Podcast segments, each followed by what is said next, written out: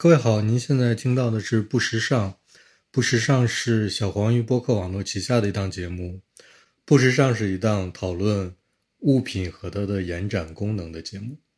然后不时尚呢，呃，我们已经开通了微信听众群，想入群的听众可以加微信账号 “note 时尚”，就是 N O T 后面是时尚的中文拼音。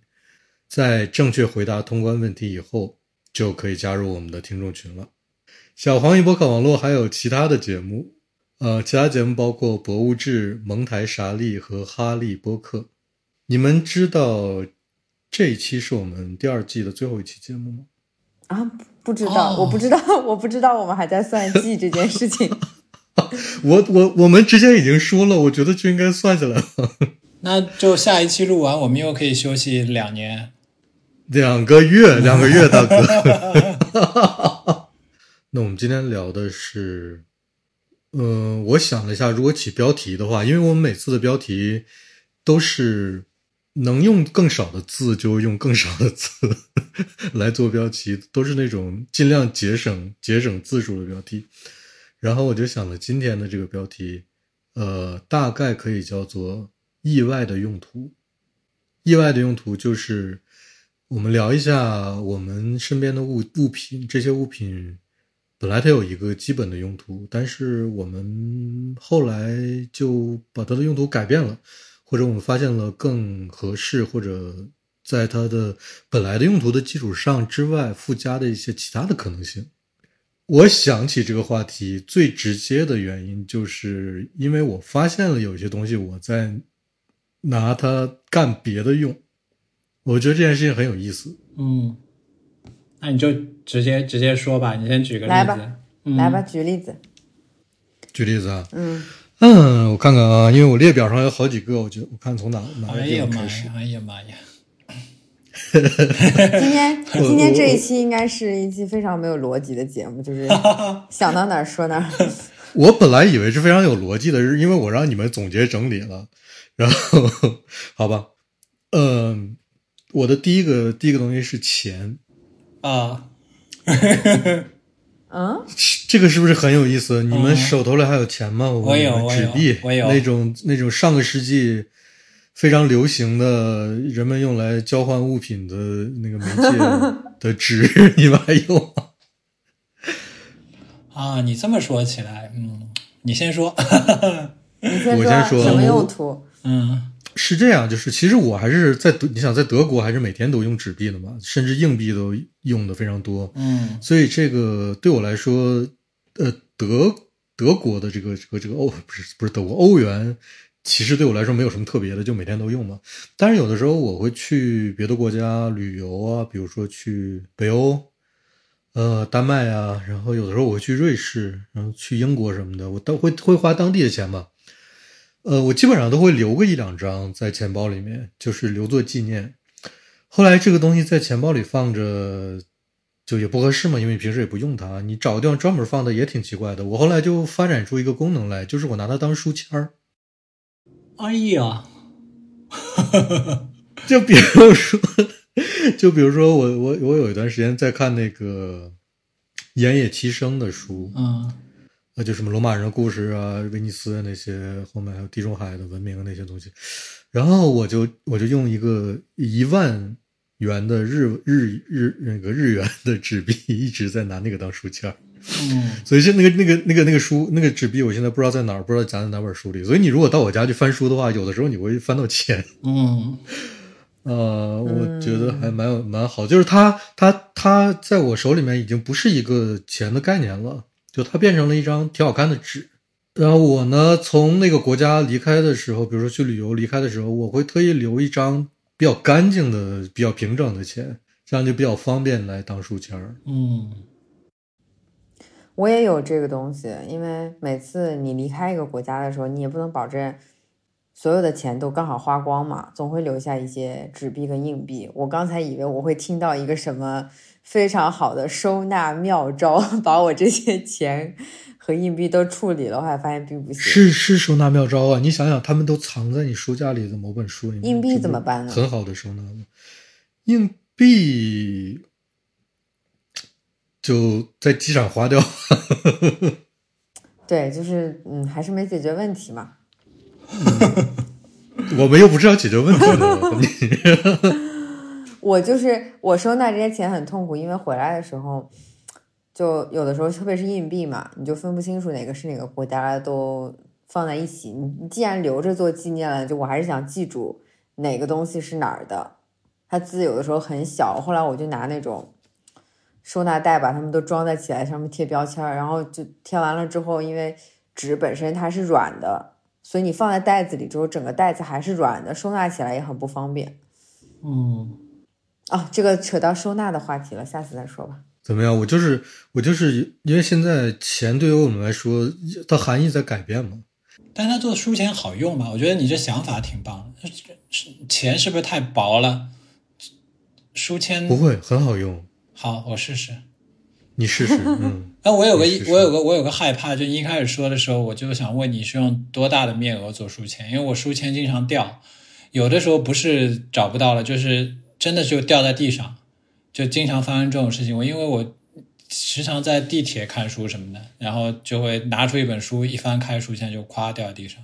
然后我想，我每次掉一张钱出来，还掉我跟你说，几张钱，这就是用钱做书签的好处之一。嗯因为钱基本上都是雕版印刷的，嗯它表面会很大，有很大的摩擦力，然后它本身又没有什么重量，所以所以几乎你不用力抖它的话，它是不会掉的，嗯它会给你提供很大的摩擦力和稳定性，嗯，真的很好用。嗯，翻开一本老书还能找到点钱，这感觉也不错。对，双重惊喜。也挺也蛮好的，而且你还可以想，我看哪个国家的作家写的书，我就塞一个那个国嗯家。嗯嗯嗯，是是是，好吧，那小红再说一个，还是大黄继续说？小红来说一个，小红小红说一个，我说一个，我说两个，呃，厨房相关的，嗯嗯、一个是大家现在不是都那个垃圾要干湿分离吗？嗯，你们湿垃圾是用什么东西装的？塑料袋，那塑料袋放在放在哪儿呢？小袋子，就我有一个呃，就装在门内侧的厨门内侧的一个长条形的一个专门塞塑料袋的一个盒子。我是拿一个那个不锈钢的冰桶，哦，就冰酒的那种桶吗？对，就是它其实就是一个不锈钢的小桶，小水桶一样的。嗯我是拿那个冰桶去装湿垃圾的，因为你放在厨房里面，颜值也比较好看一点。因为它是不锈钢的，是个小水桶，然后你拎的时候，你平时放的时候，因为它有一个底嘛，嗯所以它不是一个软的塑料袋，就会很好很好扔垃圾。比如说你就是在处理菜啊什么的时候，你就可以直接当一个小盆来用。然后你出去倒垃圾的时候呢，因为它是桶，所以它有把手的，你可以把整个桶就拎着出去倒垃圾，也很方便，也不会漏。哦，你那你桶里面不垫塑料袋，就直接倒在桶里面，回来再洗吗？也可以，但是我觉得洗起来比较麻烦。哎，你这回到我小时候了。而且，嗯，我觉得塑料塑料袋的好处啊，是你如果说这个湿垃圾今天没办法在你家要过夜了，你可以把塑料袋扎起来的。如果你直接放在桶里，桶还要个盖子。那被迫养成了一个好习惯，今天垃圾一定要今天处理掉，不能留在家里面。我在想，我在想另外一件事，这不就是个夜壶吗？嗯，是吧？我我们小时候倒垃圾都都是这样呀。我突然就不是，基本上不是不锈钢，没有那么考究吧。有的是金属的铅的那种桶，或者有的就是塑料桶。但就拎着垃圾桶出去倒垃圾这件事情，现在特别罕见了。因为这个桶，因为冰桶嘛，冰桶一般是放在餐桌上用的，很小的，嗯，所以就放在台面上也不占地方，你拎出去的时候也不会觉得很突，就不是一个很大的桶。但是不锈钢这个材质不重要，塑料的小水桶也一样的，只是因为冰桶这个用途导致它本身的尺寸就非常的合适。嗯嗯，嗯，上海呃，国内是怎么定义湿垃圾的？就是呃，是会有很多水分吗？还是就之之前说的，凡是猪可以吃的都是湿垃圾，猪不吃的都是干垃圾。比如说你今天吃贝类的海鲜，它的壳就不是湿垃圾，其他的就是什么是湿垃圾呢？厨余垃圾就是其他的就是厨余垃圾，所以我刚刚说的就是一个除了这种，比如说坚硬的外壳是没有办法被处理的，剩下的厨余都是湿垃圾。嗯，然后这个垃圾呃收纳这个垃圾的更大型的，呃，比如在小区里的垃圾桶长什么样的？就是一个大型的塑料桶，有盖子吗？有的。它平时你去扔的时候，因为它每天嗯你扔垃圾它只开放那几个小时，你扔的时候它肯定不是盖着的，就是放在那儿方便你倒。但是过了那个时间之后，他们就会把盖子盖起来，把那个大的桶放在路边，等专门收湿垃圾的人一个一个去收。但这个我说的是在上海啊，啊，这个事情还蛮有意思的，你必须得得在那几个小时去扔掉。嗯，这个事儿嗯非常的麻烦。我对我一般扔这种厨余，或者我见邻居是这样扔的，就是我不知道他们是不是已经形成一种默契了。就我们我我这个楼下专门放垃圾的那个房间里，也有一个这样的棕色垃圾桶，然后是有盖子的。他们就是呃把自己的厨余垃圾垫在一个厨房纸上，然后放进去，下一个人来的就垫下一层，就是这个厨余垃圾最后长得就有点像那个巨层呃巨多层的汉堡包一样，就是厨房纸厨余垃圾，厨房纸厨余垃圾，然后一直一直垒上去。嗯，我怎么没我怎么没听懂？就厨余垃圾是是垫子下面会垫一个厨房用纸，厨房用纸是正方形的嘛，大概三十厘米乘三十厘米那个见方的厨房用纸，然后这个东西把这个东西整个这正方形的这个拿着就扔到那个厨余垃圾桶里面，下一个人他会用同样的方式就扔进扔进去或者放进去，最后这个厨余垃圾桶它就是一层一层的像汉堡包一样。厨房用纸、厨余垃圾、厨房用纸、厨余垃圾一直往上垒。那这个厨余垃圾几天那这个厨余垃圾本身是用什么东西包装的呢？没有包装，嗯，我怎么还是没听懂？那不是厨那不是是所以我厨房用纸跟厨余垃圾不就是混在一块儿了吗？对啊，对啊，哦，那纸不是厨余啊？纸不是厨余，但是你如果你如果这么理解，就是，呃，它也是可以可以跟厨余垃圾一起回收的嘛。就是我不知道这个方式是对还是错，只是我观察到的一个现象。嗯，这有点奇怪，因为你反正都是把东西给扔了，为什么大各家的厨余要分开呢？就是这样，就是我觉得是怎么扔的一个问题，就是 哇，要讨论到这个这个这个深度，就你想那个垃圾桶是塑料的嘛，你如果把什么东西都直接扔进去，就有点像那个泔水桶一样嘛。嗯，我不知道是不是他们想扔的干净一点，就是而且而且把这个垃圾拿出来的时候，你也得想办法把它拿出来嘛。就像小红刚才说的方式，就是用那个冰桶都给它拿出来，然后倒进去嘛。嗯然后他们就就直接把它厨余的东西，觉得能够收收到这个垃圾桶里的，就放在厨房纸上，然后就出门的时候就拿着这个厨房纸过来，端着就往垃圾桶里一放就好了，大概就这个方式。所以我刚才会问小红，我说你你那个厨余垃圾，国内厨余垃圾概念是湿湿的还是没有那么湿的？因为这边是没有那么湿的，那液体怎么处理呢？液体就下水道，嗯，因为我我不知道别人液体怎么处理。因为我们液体是有的时候放在厨余垃圾里面一起处理的。但那个你就会直接倒垃圾桶里是吗？嗯，因因为如果说我直接就去干水桶倒的话，那我肯定液体就直接倒进去了。所以你你们你们是有另外一个专门的泔水桶吗？还是说这个厨余垃圾桶你们就可以把它当做泔水桶？你说外面嘛，垃圾站吗，对啊对啊，垃圾站就是有一个专门的泔水桶是倒湿垃圾的。那厨余和和这个泔水桶还是不一样的，是吗？还是两两种，还是他们是一起的？就是一件事儿啊，就是一件事是吧？就是刚才那个垃圾桶是吧？对，嗯，来，灰灰，听说你只只给我们总结了一件物我品，我说完我就退 退场了，我还要让小红多说两个。哎，等会儿我把那个我把刚刚跟厨房相关的还有另一个快速的说掉。你，你有十个，多说两个。其实我也有跟厨房相关的，但是你先说吧。嗯，我们把厨房相关的都说了，然后再让还是回来说，不然他就还是还是那个那个掺杂掺杂呃掺杂着说比较好。就刚才我们我们补充一下背景，就刚刚大黄提了这个节目之后，然后我们刚才在录之前，大黄说我们有没有准备小卡片，把今天要说的东西都记录下来。我都很惊讶，为什么这件事情要准备小卡片？然后小红说他写了十个，还是挑选出来十个，对吗？其实小红还可以有更多的说。然后大黄也准备了五六个，差不多。然后我环顾了我家好几圈，我就找出来一个可以说的。然后那就小红再说一个吧。嗯，我嗯我的十个都是那种非常非常小的生活小 tips。生活小智慧，对，就是嗯，我们家的浴室是经常有水垢的。灰灰，你家有吗？就是我感觉，就我好像，这都有吗？不是每家都有。你说的水垢是真的是那个水垢，还是说，呃，其实就是瓷砖会有有油污？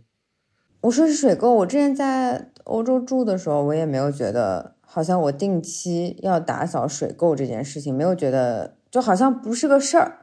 但是我在上海住，就是嗯，每过比如说几个星期，就开始出现那种黄黄红红的水垢，它会在瓷砖上有，然后也会在就是地面的缝隙里面也会出现。灰灰，你有这个感觉吗？好像没那么严重吧，黄黄红红没那么严重。嗯，但是有一些水垢，有一些黄，就好像不是每隔几个月就那么严重。哎，那我为什么觉得这个事儿会不会是你的淋蓬头锈了，还是水管？但我但是我换了几个地方住嘛，我之前租房子的时候，这个事儿也挺严重，就是水垢很严重。哦，嗯，就是你如果不去打扫，耐受能力不一样。你如果不去打扫它，照明照明条件欠佳。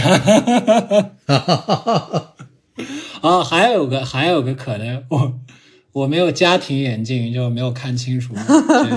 有道理，有道理。嗯。然后我就嗯，每隔一段时间就要去处理那个嗯水垢。嗯，那水垢那种就是黏黏的材，就黏黏的那种质地，而且经常是在缝隙啊、瓷砖上面，我就需要一个去刷水垢的东西。然后我之前也是试了很多种，觉得都不好用。最后我怎么解决的呢？就是我用那种就植物纤维的锅刷去刷水垢是最好用的。它它不像那种比如说钢丝球啊这种就是很硬的东西。但是它又不像那种泡沫就很软，然后就用用就会坏。它就是我这目前这个锅刷植物纤维的已经用了可能有一两年了都没坏，因为刷水垢完全够用了。你们是不是都没有感受？我跟你说啊，我不知道我这个是不是跟你那个一样的，就是我清理厨房的瓷砖和厨和那个呃浴室浴室呃淋浴间地面的那些脏东西的时候。我是用的无印良品的那个素，反正是无机物的那个那个米色的刷碗的那个东西。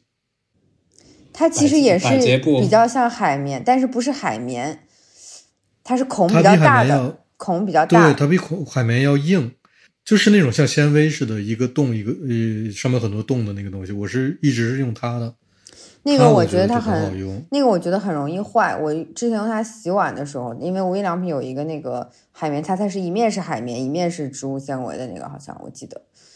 嗯，就是那个材质，我觉得很容易坏，特别是水垢，有的时候需要你稍微用一点力气才能刷干净的时候，稍微蹭一下就不行。我要面对的这个瓷砖上瓷砖上的东西，应该比你那个水垢要容易清理一些。嗯，因为。我们家浴室是用的那个水磨石砌的，然后那个水泥上它就是需要你有一点力气去擦才擦得掉。嗯，瓷砖上可能会好一点。我怎么觉得我们这期话题变成了如何清清理房间？就就我我之前用过那个除也不是水垢，就是瓷砖缝隙发霉，就是黑颜色的。然后也不用刷，就是把那个像牙膏一样的东西涂在上面，然后你用水一冲就没有了，就让它静置一夜。嗯，那个我知道，那个我可能比如说过半年、一年才会用一次。但是平时你知道，就是过几个星期，它那个水垢就会出现那个黏黏的黄色的，就是粘在那个瓷砖上还有缝隙里，嗯，而且有点滑的耶。哎，水磨石是比较滑，是不是水磨石本身不滑，是那个水垢。很滑我滑大概我大概可以想象，苔藓的那种质感。对，嗯，觉得它其实还是会附着好多我们洗下来的嗯、油脂啊，还有香香，比如香皂、洗发水这些东西在上面。嗯，灰灰说，嗯嗯，我我是一个，嗯，我我真的是一样一样用东西做成了不同的用途了，跟你们的跨度更大一点，跟你们相比，我是一个很小的那个台灯，这其实就是一个小灯泡，可以充电的。然后它它其实是给小孩用的，就是小孩那个起来上厕所就可以举着这个小灯泡去厕所，然或者是呃孕妇什么啊不是孕妇，就是妈妈晚上喂奶，就是提供一一点照明。那我用它其实晚上睡前呃也也用一会儿，但我最主要的用途是用它替代闹钟。呃，因为我早上起得比较早嘛，我又我又不喜欢被闹钟闹醒，然后我就把这个钟设定成我早上，呃，把这个灯设定成我早上起床的时候打开，就用这个灯叫醒我。就是它会亮，一亮就你就醒了。对，，还有一个功能就是我就是打坐的时候，我用它代替计时器，就是我不要被那个闹钟噔一下闹醒，就打断，就就是用灯亮起来，让我知道我到时间了。这个过程更加自然一点，就这个我挺满意的。嗯，对，会会睡觉是不用眼罩的。呃，我一一之前用，但我现在起得很早，我就不用了，因为我醒来的时候天还没亮，所以就完全不用。嗯，小红用眼罩吗？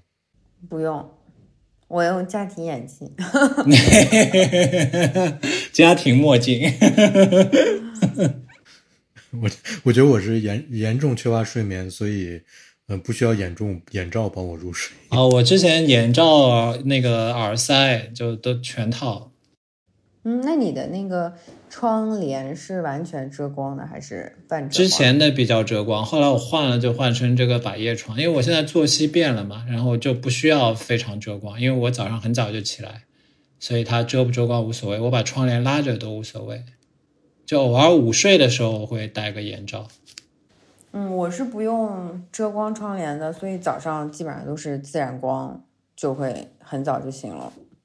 我跟你们说，遮光这个事情，我在德国待久了都没有意识，都已经无意识了。但是德国有个非常奇怪的一个东西，现在想想真的很奇怪，就有很多德国的家庭是没有窗帘的，但是呢，德国几乎每一个窗户外面都有遮那种遮光卷帘板，几乎每一个窗户都有，就是那种商店晚上关门的时候会从会把上面那个卷帘板咔咔咔咔拉下来那个东西。嗯在德国几乎每扇窗外面都有，除了那种玻璃幕墙啊，就是正常的窗户都有。嗯所以这个就代替了某种程度上代替了，就是窗户窗帘的功能。比如说晚上傍晚太阳下山之后，就看到街边的那些那些窗户就巴拉巴拉巴拉巴拉巴拉，这个板子就落下来了，然后就整个内外就都挡住了。有一个这个东西，我就现在想想，听你们聊窗帘，我觉得挺神奇的。像像我是完传奇全不一样。想想就像一个那个不知道像钢铁城市一样，但其实也不是。防僵尸，早晨的时候就就听到，就你在窗边行，那早一一大早你就能听着听见路上就两边就嘎啦嘎啦嘎啦，就是大家拉开那个卷帘板的声音，是挺有仪式感的。就是早上了，我把这个拉开，外面光就进来了。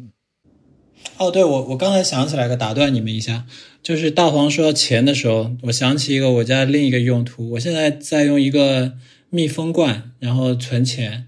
就其实我里面有很多现金，但这个现金是干嘛用的呢？就是就是我最近在读一本书，你你说大黄，你说这个题目的时候，我不是跟你说我现在在读那个《原子习惯》嘛，最近读的一本好书。然后我就每样东西都在限制一个用途。就它里面给了我一个启发，就是当你不做一件事情的时候，当你想戒掉一个坏习惯的时候，比如说，比如说我我我不想叫外卖的时候，我会奖励自己一百块钱。就本来不借不叫外卖是什么事情都没有发生，这件事情是除了挫折没有得到任何东西。但现在我会我会给自己存一百块钱，如果我克制住叫外卖的欲望。那这个罐子上我会写差旅费，就是准备给我旅游用的。然后不叫外卖我就塞一百，这是罐子的新用途吧？这是一种对冲，你知道吗？就是你你你养成好习惯，它会给你回报嘛？就是你做一个一件对的事情的时候，你做完了会爽啊，或者或者是理性上面觉得自己进步了，但你。你不抽烟，你不喝酒，或者你不赌博，你不吃零食，你不会得到什么吗？所以，如果你有一个什么愿望的话，你就在这个时候可以奖励自己钱，把这个钱做作为满足那个愿望的基金。哦，这样我理解了。我刚刚还在想，我不不能点外卖了，我还得花一百块钱。就如果如果点外卖对你没有什么。就无所谓，那不是那那无所谓。就是当你不想做一件事情的时候，然后你还不得，你还禁不住去做的时候，我觉得这个这个太有意思了。对于灰灰来说，不吃外卖和给自己自己拿出一百块钱奖励自己，这是两个都是好事。对于小红来说，这是两件坏事。我既不能点外卖了，我还丢失了一百块钱，双重打击。哎呦，我这太好笑了，这。呃，我我就我我我刚才说这种对冲，因为我觉得有的时候我会做这样的一个选择，就是，呃，我可能比如说我很期待一个包裹到，但是我不知道快递员什么时候会把它送来，因为国内我不知道啊，就是德国是，呃，他说今天会到，如果你不了解这个快递公司，他负责你们这个街区的这个人，一般的情况下什么时候会到的话，你其实是不知道他具体几点会到的。所以，我呢，我可能就是这样，我我我在，比如说，这如果是个我特别期待的包裹，我就可能在等这个包裹的这个很焦虑的时间内，做一件我拖了很久、挺困难，但是做完它之后会给我一定的回报的事情。这样呢，就是，呃，如果我在焦急的这段过程中把这件事情做完了，我觉得很好；如果我做的这件事情被打断了，我的包裹到了。就也很好，就是，嗯，就是这两年是，你明白吧？就是就是我会设计这样一个呃一个一个情境，就是我我我我我我把这个本来我应该是有点焦虑和焦急的在等待的这段时间，然后让他让他无论什么结果都很好。就我不知道是生活中的小智慧。其实你跟我我的这个东西的原则是一样的。有点像，对，就是给自己一个即时满足。你不想做的事情，你做了之后会收到包裹，你会你会得到点什么，顺便把这件不想做的事情做掉了。哎呀，有意思！你看，我我我我跟你说，就我录这期节目之前，我就知道，无论我们找多少点，无论这个点多么小，其实背后都有很 很多可以聊的事情。哎呀，我再说一个，我再说一个，我来说一个，就是呃，有的时候。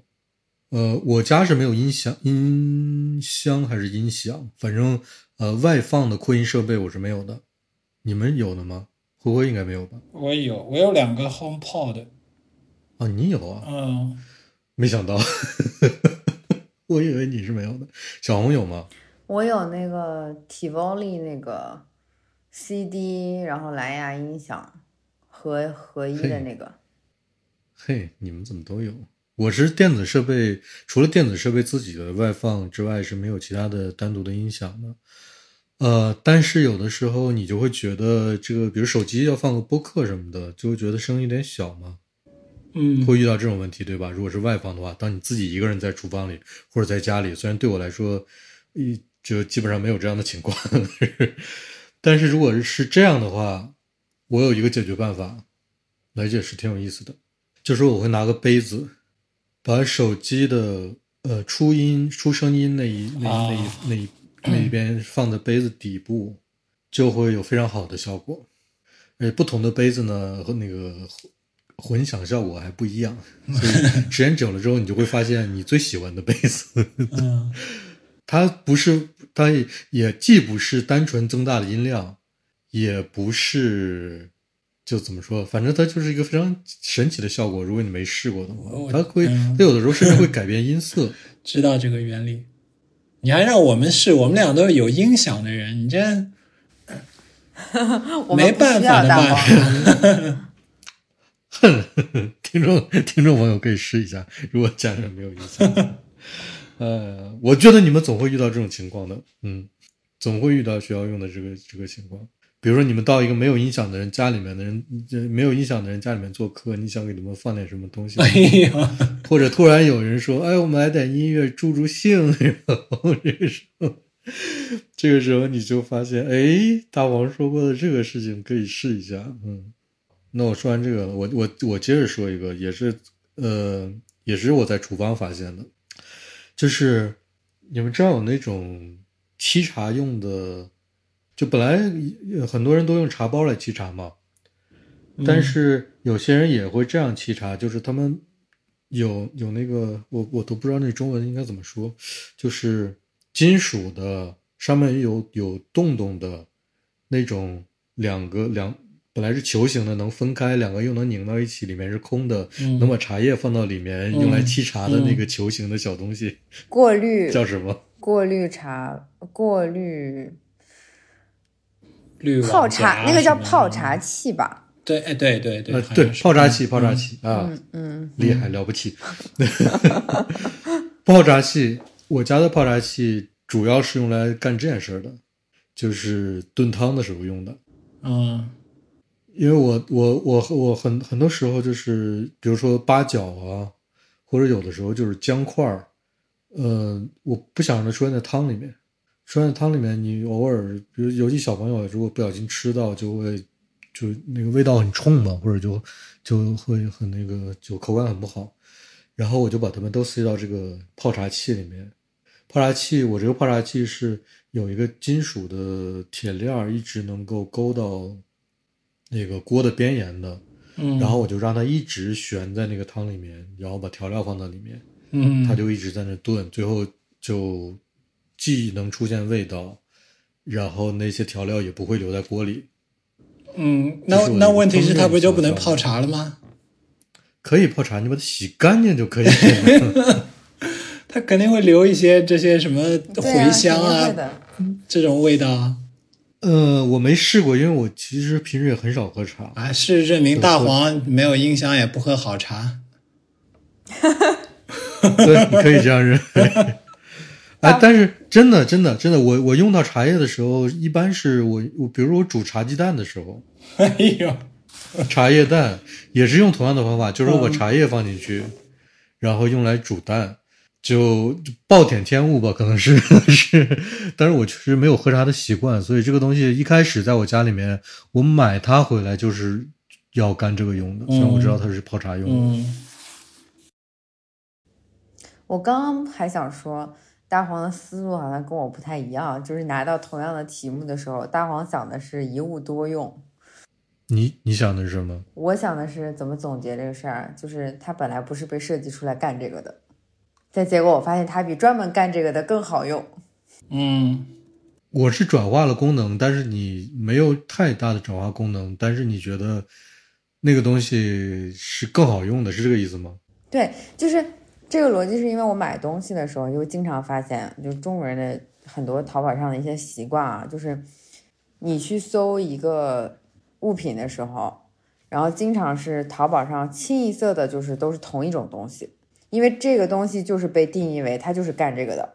就比如说，你今天要去找一个容器去装湿垃圾，然后你如果在网上找湿垃圾桶、桌面垃圾桶什么之类的，长搜出来基本上就只有那几款都长一个样子。但是其实可能你对它有一个自己的需求，但你自己仔细去想这件事情的时候，发现你只是需要一个容器来装湿垃圾，它不一定是大家普遍在使用的所谓的一个包装为湿垃圾桶的产品。嗯然后我就就会照这个思路去想，然后我觉得是不是找一个不锈钢桶就可以了，然后我就会去搜合适尺寸的不锈钢桶来装湿垃圾，然后就发现哦，原来冰桶是最合适的。就是说，你其实没有，你其实还是用了一个容器，只不过你找了一个别的容器。你你举的这些例子，而我举的这些例子，往往是我完全改变了它本来的功能，大概是这个意思，是吧？嗯，哎，这个事儿就是举举例子啊，我同样的逻辑，大黄知道这个事儿，我跟他讨论过，当时他就觉得，嗯，所以呢，就是 就是因为那个花长高了之后，你需要有的时候买那个支撑杆。你在网上搜植物的支撑杆什么的，全部都出来长一个样子，就是做成绿色或者是棕色的，就是它模仿的是植物那个就是枝干的两种颜色，要么是绿的，要么是棕色的。然后一个塑料杆长得特别丑，然后那个夹那个杆子跟植物间那个小夹子长也是，就是都是同样一个设计，就是几乎每家卖的都是那样的。但其实你仔细想，你只是需要一根杆子，不是吗？嗯，那只需要一个棍儿，你就所以是要我们在公司解，对我们在公司解决这个问题的方式，都是跑到那个模型间去找一个粗一点的棍儿，对，就是这个。出来然后就直接解决。后来我就在卖建筑模型的店买了一根，就是木棍，因为建筑模型店它有那种很精确的各种直径的各种长度的木棍。嗯，那可真的是挺精确的呀，因为如果那个木棍儿再粗一点，就直接是建筑材料了。因为我这件事我想了很久，就是要是我早一点问大王，大王可能立马就会给我一个这样的反馈。但是因为我是没有这个直接的体会的，我想这个事想了很久很久，最后才找到一个非常合适的。我不知道这是一种细分，还是是我们生活已经生活的这么仔细了吗？就是就是一个一个需求，一个固定的字段的需求，就会代表一个商品。嗯，但是那个商品往往又都长得一样。就很多商品就是因为这个需求产生的，然后因为它是为这个需求产生的，所以它已经被包装过了。哎呀，它似乎就像是网飞给我们做的电视剧一样，就是因为有那有那那几个字那几个词条经常被搜索，然后反过来他们就根据那几个词词条制作了相应的商品给你。而且这个事儿呢，就是因为这个东西实在是，嗯，太小了，没有人会因为植物支撑杆这件事情会设计不同长得不同样的植物支撑杆。但是同时呢，正常情况下你在家里面想用这个东西的时候，你又有点无计可施，就是你你其实想一想，我们普通的时候在家里面是不会想到不会想到说我去哪儿能能能找到一个木棍儿，或者说去哪儿能找到一个合适尺寸的东西，我究竟去哪儿搞这东西，其实是很难想出来的。不是筷子也行吗？就一次性筷太小了子什么都行筷子太短了，需要用到支撑杆的时候，一般都是植物已经长得挺高或者挺长回了。回回想的那个植物的尺度和我的小红书的不一样。嗯，我现在有个问题是我有一个树已经长到两米都啊，它是树吗？可以算树，就是那个橡皮树，嗯呃，两米多了，现在它的稳定性就很成问题。我我我是把它堆在墙角，然后因为它会顺着冲着阳光长嘛，我就不断的变换它的角度，这样让它稍微还能保持自己的平衡一点。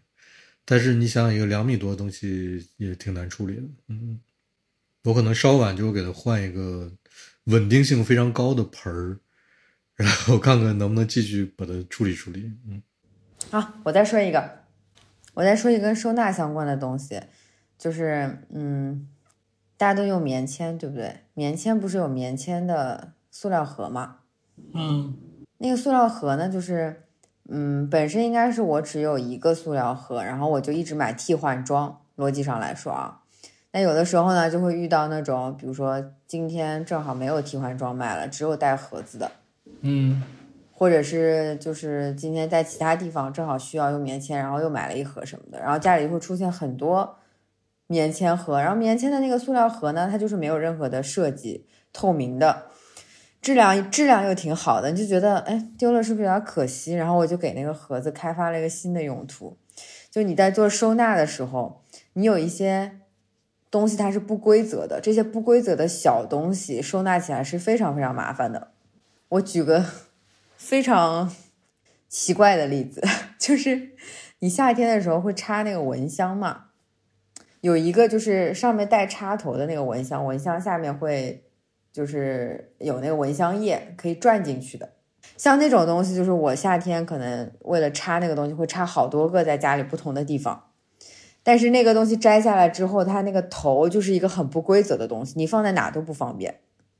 然后我就会把这种类似这种不规则的东西放到棉签盒里，我把棉签盒就当一个就是小型的收纳盒去收纳那种不规则的物品的。你再把这些棉签盒放在一个盒子或者一个箱子里或者一个架子上的时候，它就非常的整齐。我的天呐！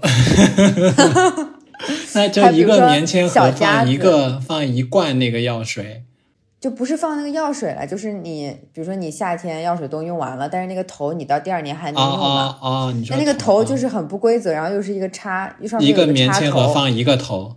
对，然后比如说还有那种你一大把那种大大小小的小夹子什么的，有的时候也是没地方放，然后我就可能也会拿一个棉签盒专门放夹子，或者是呃螺丝啊什么的，钉子啊螺丝啊什么的，就就这个尺寸很适合放这种。小东西，还有比如说那个数据线什么的。如果你一个抽屉里面要放很多数据线，你要把数据线做分类嘛？有的人可能就专门去买一个什么数据线收纳盒什么的。那其实这个本身这个小棉线盒就很好用。哎，我我数据线是用无印良品的 T 的那个罐子放的，我就把所有数据线塞在那个罐子里。什么罐子？无印良哦，无印哦，不是无印良品，优衣库的 T，它不是出过用罐子装的 T 吗？哦，就塑料一个逻辑，你看，就是这个是一个逻辑。但我是把所有线都胡乱的塞在那个罐子里面。你们你们是否觉得，当我们之前的聊天中已经确认了将要有一期专门聊收纳主题的节目之后，在这在这大肆讲自己的收纳技巧，有点我我就不参加了，我就我已经讲完了。会不会说我家里面只有这些东西需要收纳，没有其他的？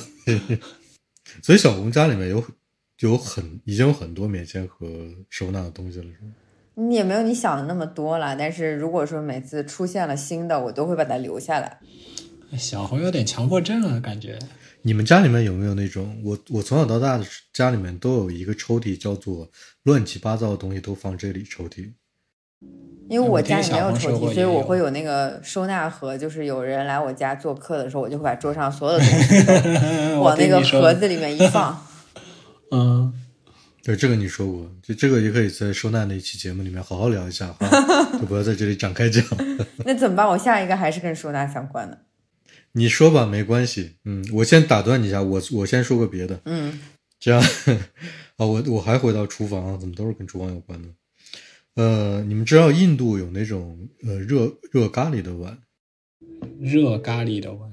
什么叫热咖喱？是热咖喱的碗还是盛咖喱的碗？我不太清楚啊。就是，但是我其实是在呃德国这边的无印良品买到这个东西，所以我我不知道，因为它是就是无印良品会找一些有的时候会找一些有当地特色的某一个主题的那么一个主题，然后就找就找一些东西来卖，都是当地的，也不是他们自己生产的。我就是在那个印度主题那那那那个地方买到的它，它是。你可以把它理解成一个碗，但是它有一个什么样的特点呢？就是它有它是金属的，然后它有两层，它是两层金属，然后中间那个是空气，就是啊就不烫，对吧？这样，对，就不烫，嗯，非常对。然后呢，我拿它来干嘛呢？来那个炸辣椒油，就是我把辣椒先铺到里面，然后去热油，热完了油之后，把热的油倒到里面。倒到里面之后，整个这个东西就是不烫，不然的话，我觉得就是炸辣椒油是个很麻烦的事嘛。就是你无论是你在锅里面炸，还是在一个金属的或者其他的碗里面炸，它那个东西都会搞得很烫。但是用这个东西呢，它就基本上完全不烫。我觉得，嗯，好，很厉害的一个厨房用具。你们是不炸辣椒油的吗？炸吗？听起来大黄虽然没有影响，然后，呃，茶也喝的不怎么样，但吃还是吃的挺好的。嗯，不然的话，我就只能天天吃土豆了，是吧？人是在既然既然在德国生活，我都是用那个，就是炸调料的碗，我都是用那个 Snow Peak 那个户外的带把带把带一个把手的那个小碗。对啊，你要你有把手就是为了解决烫的问题，对吧？但那个把手其实你如果是炸油的话，也还是会烫的嘛，也会有一点。但是，嗯，你这个榨油的程度跟我就是说榨调料的程度可能不一样。我说的那个可能是油泼调料，它其实泼完了之后也没有那么热了。回头我这个碗拍给你们，你们看一下，这形状也挺挺神奇的，就像那种祭祀或者祈祷用的用 祭祀或者祈祷的时候，里面要装一些奇奇怪怪的液体或者灰尘的那种那种瓮一样，嗯，长那个样子。嗯，嗯，就是你想，它里面是一个正常的碗的形状，还要中空，所以在外面就做了一个还有点流线型的设计。嗯我这里插播解释一下，然后我们嗯、在节目里提到的有一些信息会放在 show notes 里面，然后图片呢有时候会放在我们的社交平台上，目前是 Instagram，然后有时候可能也会放在听众群里这样。听众群里，嗯嗯嗯，大家可以交流讨论的。插播完毕。就就其实我们在节目里面说的很多的呃视觉化的东西，在我们的 Instagram 账号上都有。我现在说，再说一个跟收纳相关的，好呀，好呀，你们是你们，我每次问你们这些话题的时候，都已经知道你们跟我都不是一个世界的人。你们收很想听吊牌吗？衣服的吊牌你们会留着吗？哎呀，不留我以前会留，后来我就不留了。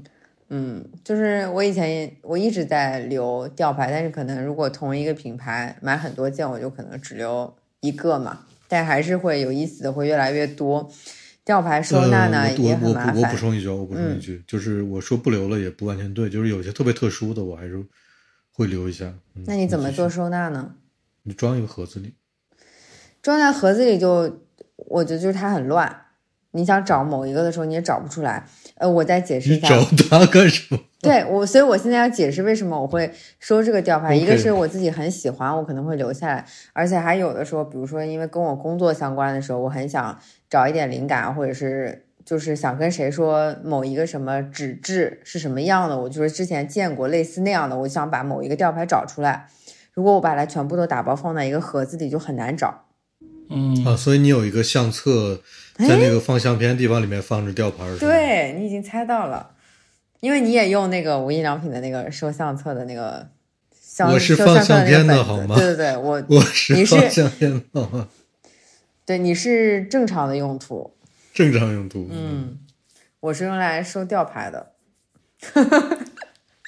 会不会发 发现了新新新新物种的不是？不是，我小红前面误解我了。其实我收，我们之前聊过这个问题，你记得吗？小红说吊牌，之前我是说我从来不收，我都扔掉了。然后在那次聊完之后，我就开始把它们都收集起来了。但是天呐，我从我们做了什么？我们竟然改变了灰灰，究但竟是？但是我现在听到我的吊牌们发出了怨恨的声音，因为他们都挤在一个文件袋里面，被被随便丢在一个箱子里面。我只是机械化的每次把它们拆开来扔在那个袋子里面，然后放回箱子里面。然后你的吊牌是一个个在一个宽大的相册里面待着。那个也没有很宽大了，但是他们都有自己的那个小卡槽。还随时被拿出来查看，哎呀，我我觉得小红因为工作关系嘛，这是他的一个怎么说，就是有点像工作工作记录、工作笔记之类的东西。嗯，所以我所以你一说，我就一下猜到你是这么 收纳的了。因为我觉得如果换到我，我也我可能会这么干。嗯，那我也是到很后面才发现这个用途的，因为家里有闲置相册嗯，才会这样用的。之前我就是一直放在一起，很麻烦。哎，我我们我们我们的聊天内容竟然会改变慧慧的生活习惯，这是令我真真惊到了。哎，我之前我突然想起来，我之前收到过一个礼物，就是一个本子，它是收纳那个啤酒瓶盖的。就有的人喜欢喝酒，就收纳各种的啤酒瓶盖。啊其实那个东西是也可以做类似的用途，但是我立刻就把那个东西送掉了，因为我不会收纳啤酒瓶盖，我也没想到给那些标牌一个更好的安身之处，我觉得他们不配。哎呀，我突然反省一下，我自己为什么要收纳吊牌，就因为听了小红说收纳，我就收纳嘛。其实我并没有什么用。哎对你要说这个的话，我就提到瓶盖了，我就我就我就再补充一句，就是我知道一个，就可能听起来很无聊，但是效果真的很好的一个东西，就是你们知道有那种条状的灯吧，就是一根线一样，但是那个那根线本身是能发亮的，就是没有线那么细，就是一个像电线一样的那种条状灯管，嗯但是软的，就有那种东西，对吧？那个东西呢，你如果把各式各样的塑料瓶盖，大小不一的，都钻一个跟那个灯管的直直径一样的洞，然后把它们都穿到一起，点亮了之后，是一个 很好的灯。因为我见过见过很好看的，嗯，但是可能可能这涉及到一个问题，就是你可能得自己做一下收集，就是遇到这种好看的。大小不一的塑料的瓶盖，自己收集一下，然后还要动手一下。但是这是一个我心心念有点想做的一件事情，但是一直没做，有点难以想象。你回头给我发个。因为你们没见过，你没见过，对，嗯，真就很好看，嗯，尤其在那种需要有节日气氛的时候，比如万圣节的时候，你弄一个一米长的这个东西往窗户上一挂，嗯还很特别。好，结束。嗯 它它不不是那种五颜六色的，就是它是一个挺高级的效果。就因为那个灯管一般都是白色的嘛，或者微微有点发黄，然后那些那些所有的塑料瓶盖都不是完全透明，也不是完全遮光的，它都提供一种半透明的效果。你是说那些瓶盖都挨在一起吗？对对对对对，就像就像穿起来一个一个那个项链？一串钱一样，一串钱一样，对，或者像像那个佛珠一样，就那种那种效果。嗯好，你继续，小红继续。啊，还要说吗？我觉得差不多了。有啊有啊，你你要说的呀，你你要不本子上有意义的都说完，因为你你你你其中的有一个会引出我这边还还剩最后一个东西，哎，你怎么知道我有一个能引出那个？你说说看嘛。嗯，我还有一个家里很多的很多的东西，就是我用那个伊索的护肤品嘛，嗯伊索都是那个棕色的玻璃瓶，因为我是不太换护肤品的，我就一直在用伊索，然后那玻璃瓶就越来越多，越来越多，越来越多，没有办法处理啊。然后呢，就很多人拿那个玻璃瓶去放在桌上去插花，但是我又是一个不太喜欢买鲜切花的人，因为一一直一直买，然后一直坏嘛，一直要去换。后来前一段时间在小红书上看见大家都在种那个牛油果，然后我就把我就把所有的瓶子里面都种了牛油果。然后呢，你要怎么处理这牛油果呢？没有，它长不这就是就出牛油是植物果呀，因为它其嗯实本身就很漂亮。因为那个牛油果核吃完了之后，你发根，它在往上长的时候，它长得很高很高，就是有一根枝干长得非常非常的高。然后你可以想象有很多的棕色的瓶子，每一个都是一个呃核卡在瓶口上，然后上面就是高高低低的，其实很漂亮的。嗯，我就在想，你这个东西会越来越多，然后怎么办呢？你会让你的女儿把它们都拿到街边去卖掉，然后赚零花钱？那不会，就是你肯定会控制嘛，但是至少就是，嗯，这个东西还是有一部分被重新利用起来了。呃，你说这个，我想起来一件有意思的事情，就是我们公司每年会买那个布吉纳法索种的芒果，就是大概是个援助项目吧，就是每年春天的时候，呃，春天就是就是春夏交接的时候，对，那个大概那个时候会买，然后他们就会把那个芒果培育起来，在公司里面种起来。呃，其实是一个有点麻烦的过程，因为你要先呃把它装在袋子里面，然后保持一个湿度，让它那个芒果核里面那个苗长出来，再把它移植到土里，反正就形成了一种非洲植物的入侵。对，是一样的，都是要自己发根的。哦，我知道，我知道你可能觉得我会说什么了，因为我那天跟你讲了那个乐高小人的事儿，对不对？嗯，对，你是在等我说这个吗？你没有这个吗？我有这个。嗯 你有这个，你快你就说呀。但其实我自己没有在用，我只是在网上看见有人拿那个乐高小人做那个极限器的那个，就像一个拿着数据线的那个小抓手。我自己有试一下，发现因为我买的都是快你先给大家解，你先给大家解释一下，这是真是怎么回事？嗯，哦，对，得先说一下这个事儿。就有的时候你的那个数据线是一头插着的，但另一头呢，你时不时就要接上你的电脑或者手机充，那那个是那个那一头就会到处散的，到处都是，放在地上或者哪里。有的时候你就会需要说，那我一头是插着的，另一头需要把它固定在一个地方，随时可以拿起来。那这个时候就有的人以前说是拿那个叫什么，那个那个叫什么夹子，就是文具里面叫什么尾夹，长尾夹是吗？叫什么尾什么夹？嗯，知道我在反正就是个说什么夹子，嗯就是用一个夹子，比如说夹在桌子边上，然后夹子上会有一个那个扣子嘛，就可以把数据线卡在那个扣子上。这是就是最早的时候看过的一个收纳小妙招，那我自己也没有用，因为那个夹子夹桌子长最后把桌子夹坏了。后来我就又看到别人说可以拿那个乐高小人，然后拿一个胶把乐高小人粘在某一个地方，乐高小人的手因为是一个小爪子，那个爪子就可以刚好抓住那个数据线。我也试了一下，后来发现我的快充的线都太粗了，它抓不住。但细的线可以，有一些线，嗯有一些线是刚好都能抓住，有一些不行，而且它的尺寸是一致一是一样的，所以它没有特别强的通用性。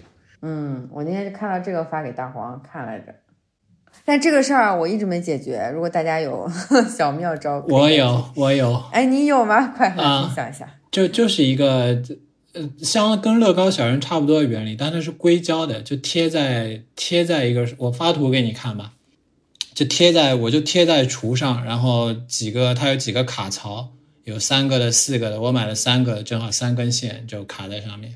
我发个图，我找个图给你看，哦，嗯，我大概知道胡慧那个东西。就很低调，你应该不会觉得丑或者突兀吧？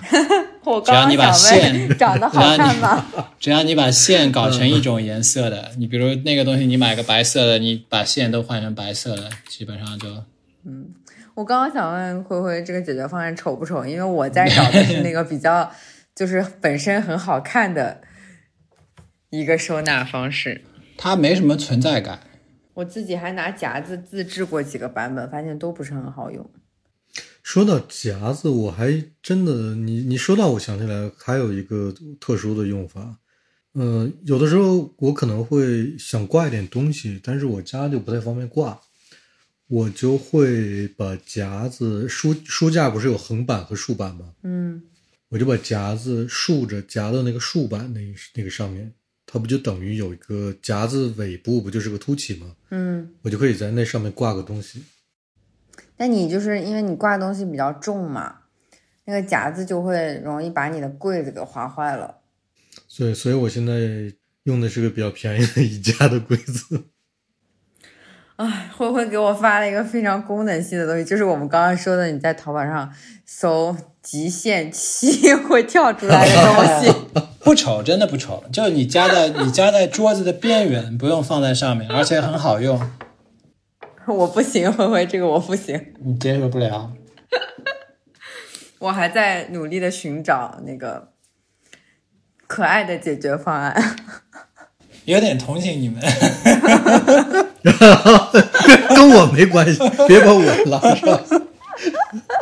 哎，我发现我，你知道我跟我跟那就小红，我跟小红的区别，那小红会因为那个那个棉签的盒子，她觉得挺好的，不舍得丢，到底干嘛呢？就很烦恼。然后终于给他想出一个好归宿，然后那个伊索的瓶子挺漂亮，到底怎么用呢？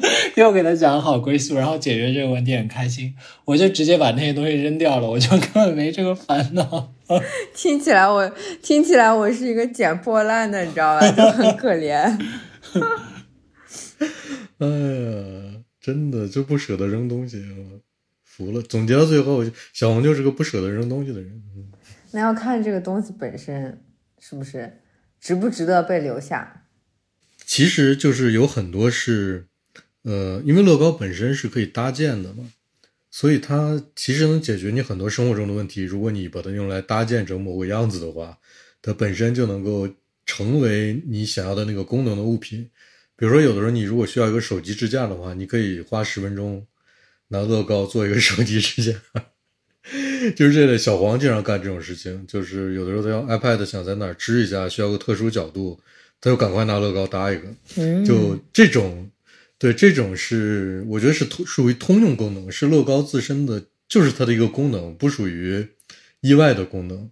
我跟你们说一个它的在我这的一个意外的功能，嗯就是它因为它是呃完全的，几乎是完全的完美的工业制品，我们可以这样说吧。所以它某种程度上提供了这样的一些呃用处，就比如说它的角是完美的直角，所以它有的时候会在我做模型的时候，建筑模型的时候，帮我提供一个直角。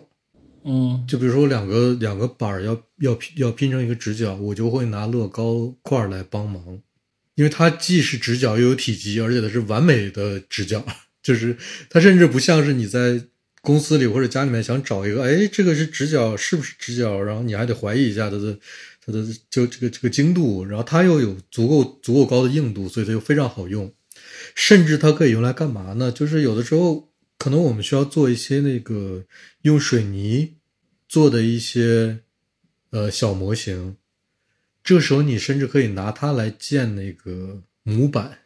就是我我举个例子，就是比如说我就就是想做一个简单的正方体，但是我要灌水泥进去，等这个水泥干掉，再把模板那个模板拆掉，这样我就留下了那个正方体嘛，就是水泥的制作原理，对吧？然后这时候你就可以用乐高的砖砌成一个这样的正方体，然后把水泥灌倒进去，等到干了之后，你就把乐高砖一个一个掰下来，一洗就干净了。你就会留下一个表面非常非常光滑，几乎几乎有的时候都看不到那个乐高砖的那个接缝的一个，就算能能看到，你拿砂纸磨一磨就看不到了，嗯一个挺完美的一个这样一个这样一个东西。就可能在生活中不是会有特别大的用处，但是属于你如果真的需要的话，嗯，就挺有用的一个一个思路。想不到我的需要场景。呃，对的，就是就是，其实其实就是那个盖房子的时候，本身灌水泥的时候，你不就需要有外面的模板吗？对对，就是那个缩小的那个东西，你其实是很难在做小比例的东西的时候，你其实很难找到合适的物品的。一般的情况下，我们会有的时候会用那种呃保温材料，保温材料它不是一大片特别厚的一个，可能是一米乘两米五或者一米二乘两米四那样的一个挺厚的那个保温材料，它的边缘也都是很光滑的。有的时候就把那个东西切一切做这种模板，但是你就很难去找九十度甚至六十度，就这种就很难去找。但是乐高就能提供嗯现成的解决思路，它就能拼成九十度或者六十度、一百二十度之类的。就其实在现实生活中没有什么用，但是可以是一个理解世界的思路。我们今天差不多了吧？对，那我们第二季就结束了呀。嗯，啊，那两年后再见啦，大家。在我们在我们休息的这段时间里，大家大家 就是在我们就是嗯、呃这一季结束，下一季开始之前，包括之后的时间里面，大家如果有什么嗯想跟我们互动的话题，或者有什么之后希望听到我们去聊的话题，也可以通过嗯写邮件给我们的方式，让我们知道。好啦，好，拜拜。拜拜啦。拜拜。